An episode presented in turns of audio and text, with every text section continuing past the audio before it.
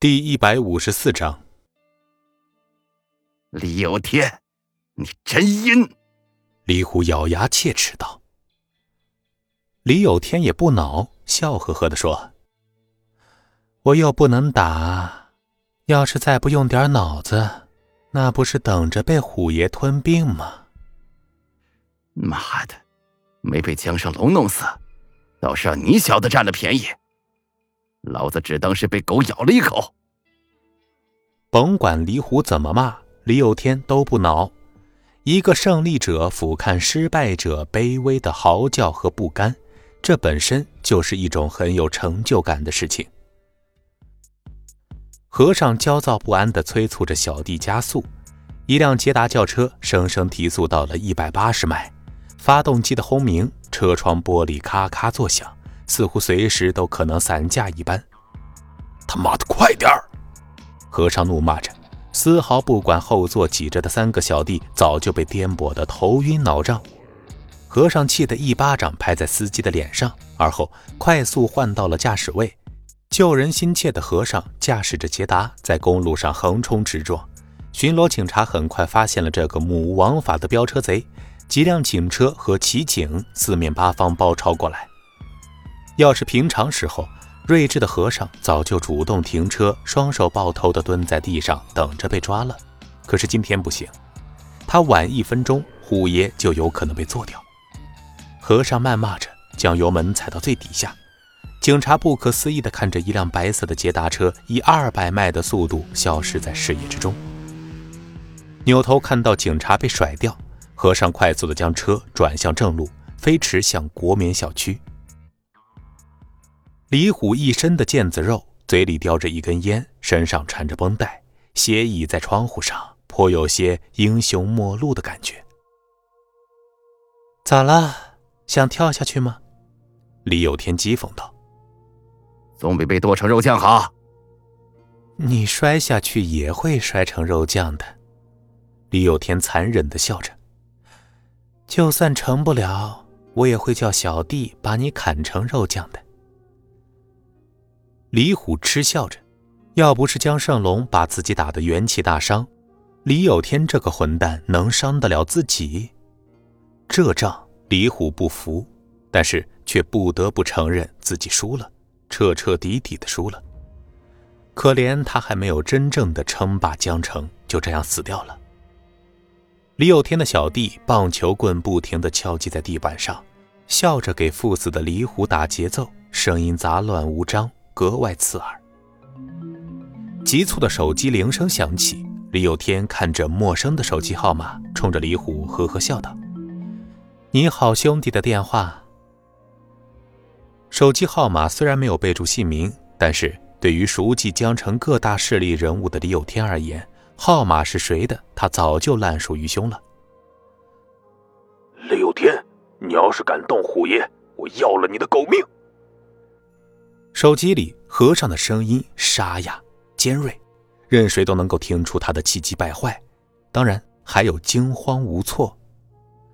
李有天按了免提，而后冲着手机说道：“这句话就全当你给虎爷送行了。”说完挂断了电话。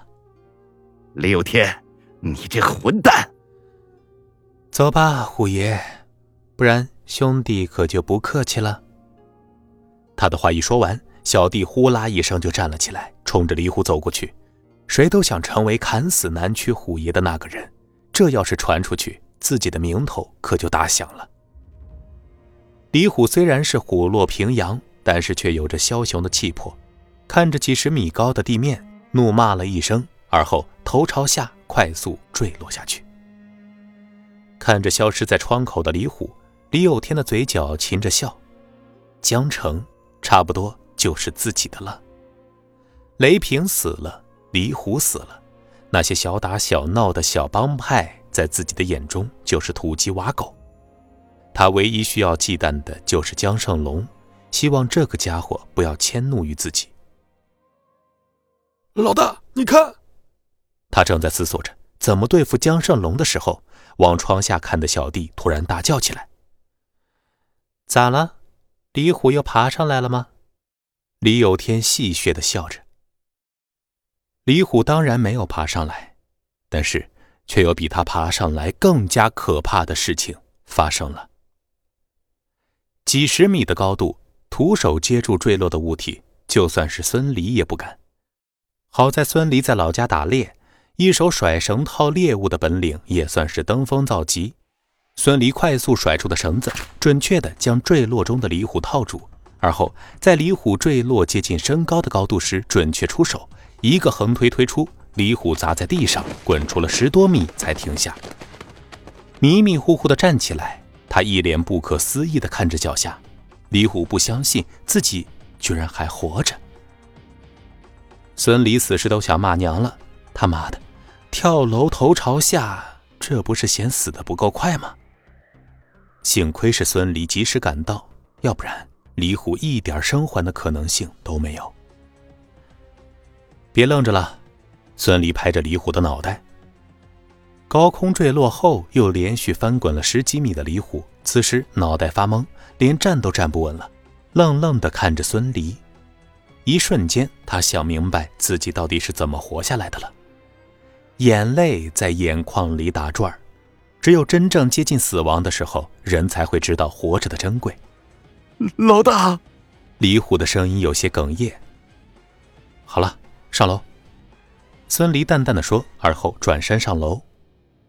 楼下围堵的小弟全都被孙离不可思议的出现，继而不可思议的救人场景震撼的愣在了当场，看着孙离拽着李虎重新上楼，都没有出来拦截。李有天震惊的站在窗口，他不相信世上竟然有这样的人，能够将从这么高楼层摔下去的成年人救下。要知道。李虎的身高快有一米九了，两百多斤的体重放在那里，就算是从十几米落下去，也会把地面砸出一个大坑的。他的手指死死地抓着老旧的门窗，破旧的木质门窗开始哗哗地往下掉木屑。